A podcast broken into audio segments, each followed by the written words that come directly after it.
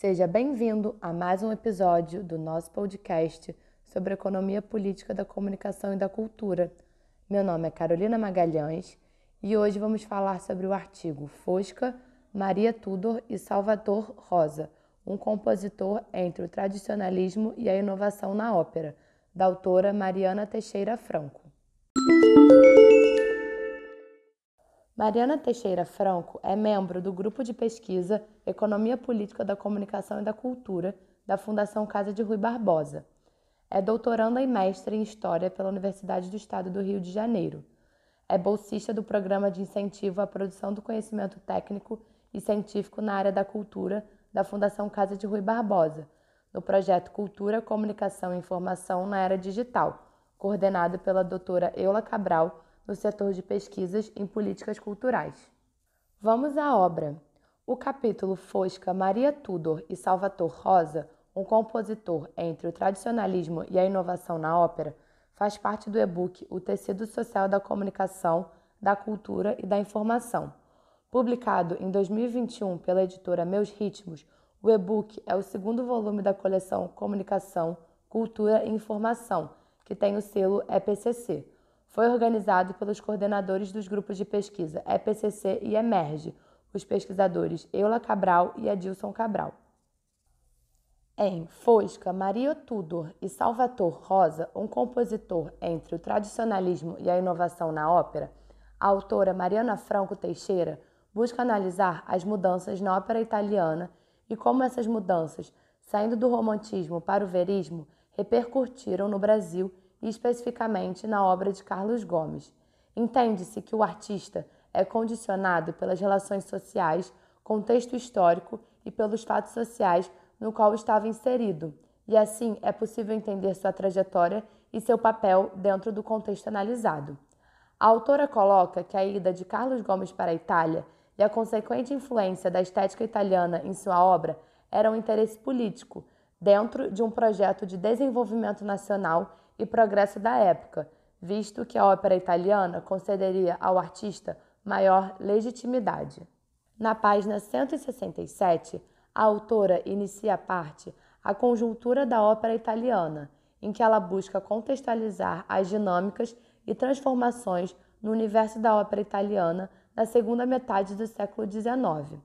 Mariana Franco aponta para o elemento popular marcante na ópera isso porque, abre aspas, a burguesia em ascensão possuía seus valores próprios e não tinha o refinamento da nobreza, o que justifica a absorção do elemento popular na ópera italiana, constituindo uma manifestação de cultura de massa no Ocidente.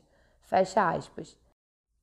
Segundo ela, a ópera foi a manifestação artística que mais teve êxito na missão de atuar em prol de um movimento o Risorgimento, onde o objetivo principal era o de unificação nacional no período pós-napoleônico.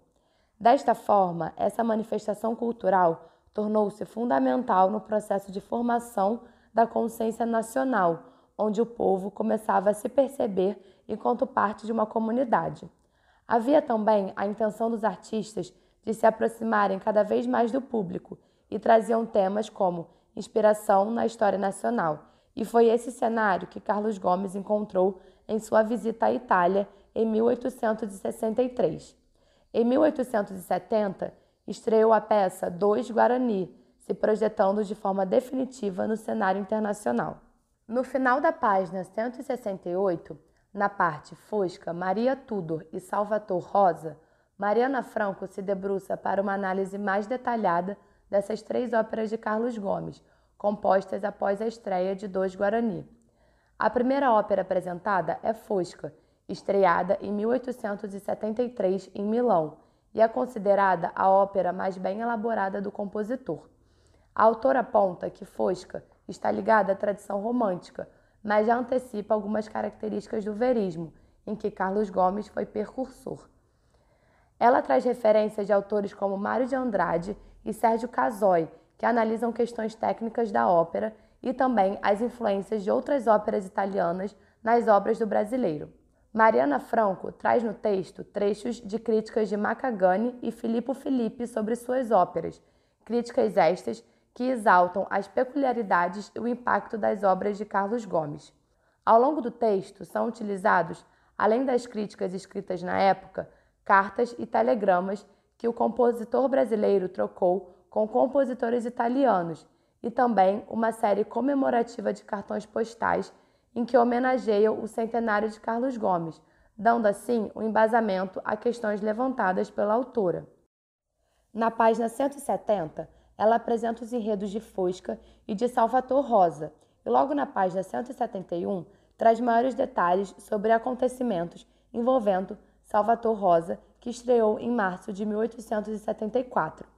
Esta foi a primeira partitura de Carlos Gomes publicada pela gravadora Ricorte, que apostou no compositor brasileiro após o sucesso de Fosca. A autora coloca na página 172 que, abre aspas, Carlos Gomes compreendeu as inquietações e o panorama das transformações estéticas de sua época, ao mesmo tempo em que ainda estava atrelado à tradição operística tradicional, soube-se lançar as bases das novas correntes que emergiam. Além disso, foi um dos precursores da nova voga operística que surgia, mesclando suas composições com a estética verista. Mas é importante destacar que, apesar de ter sido influenciado por diversos compositores da tradicional e nova estética, Carlos Gomes soube desenvolver sua singularidade e peculiaridades. Fecha aspas. No início da página 173, a autora vai falar sobre a ópera Maria Tudor, que estreou em 1879 também em Milão e apresenta novamente alguns fatos envolvendo a obra, fatos estes recolhidos do precioso trabalho de pesquisa realizado pela autora. Ela apresenta o enredo da obra e coloca aqui, abre aspas, esta é considerada sua composição mais coesa, sem clarões imprevistos, como vemos em Salvator Rosa, sem as melodias aliciantes de Dois Guarani e sem as inovações de Fosca, situando o compositor à maturidade. Fecha aspas. A partir de informações recolhidas na pesquisa documental, a autora aponta a grande expectativa de Carlos Gomes com esta ópera, mas que não foi suprida tanto pelo público quanto pela crítica.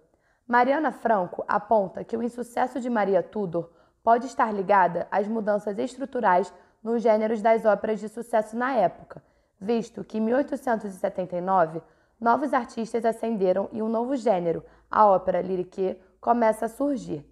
Mariana Franco aponta no final da página 174 algumas semelhanças da ópera em questão com a sinfonia La Força del Destino, do compositor Verdi, mas coloca aqui, abre aspas, nosso objetivo não é aprofundar uma questão musicológica acerca das duas óperas, tampouco analisar suas partituras, mas é importante ilustrar que Carlos Gomes ainda era bastante influenciado pelos compositores românticos, cujo último grande expoente italiano é Verdi.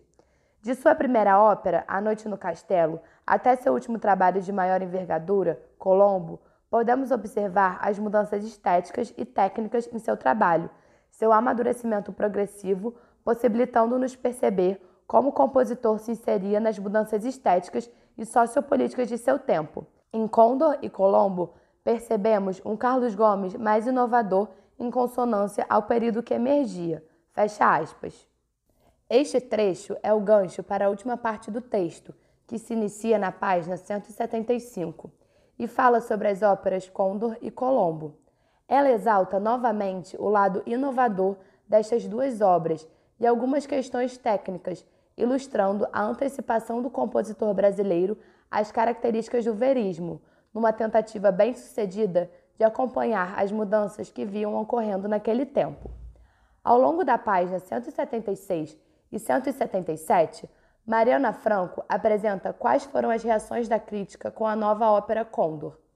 Na, Na Itália, o sucesso foi razoável e no Brasil foi um fracasso, apesar de se esperar com animação a encenação de uma ópera que representasse as mudanças que ocorriam no cenário da época. As características inovadoras do compositor foram levadas em consideração e, segundo Ítala Gomes Vaz de Carvalho, não foi feita a justiça à obra que merecia. A autora, na página 177, coloca aqui, abre aspas, Embora os críticos de renome tenham apontado o caráter original do compositor, que já inserido em novos moldes musicais que adotara, manteve seu caráter silvestre peculiar que o torna inconfundível e distinto dos demais compositores. A autora, na página 177, coloca aqui, abre aspas, Embora os críticos de renome tenham apontado o caráter original do compositor, que já inserido em novos moldes musicais que adotara, manteve seu caráter silvestre e peculiar, o que o torna inconfundível e distinto dos demais compositores. Fecha aspas. A ópera Colombo e os fatos que envolveram a composição e a apresentação da mesma ilustram a vontade de Carlos Gomes de representar o Brasil no exterior enquanto um grande compositor mesmo após a mudança do regime político em 1892. A ópera produzida para o quarto centenário da chegada de Cristóvão Colombo na América não obteve o êxito esperado. Algumas questões políticas também envolveram a ópera, como a falta de auxílio do governo brasileiro e o embargo em participar da Comissão Brasileira na Exposição de Chicago, onde teve que embarcar para os Estados Unidos, custeando ele próprio a sua viagem. Mariana Franco apresenta uma carta do compositor a Teodoro Teixeira Gomes, em que deixa explícito sua indignação com a situação. Após essa ópera, Carlos Gomes não viveu mais o prestígio de antes e acabou indo trabalhar distante do centro cultural do país, pouco antes de sua morte. O texto analisado neste episódio, portanto, traz à luz algumas questões que envolvem o período que Carlos Gomes esteve na Itália, no auge da sua carreira e as influências dos compositores italianos em suas últimas obras. Então, ouvinte, este foi mais um episódio do nosso podcast sobre economia política da comunicação e da cultura. Se você quiser saber mais sobre o assunto, visite o nosso site EPCC e o nosso canal no YouTube, o EPCC Brasil, e curta a nossa página no Facebook, EPCC Economia Política da Comunicação e da Cultura. Obrigado pela sua audiência e até a próxima!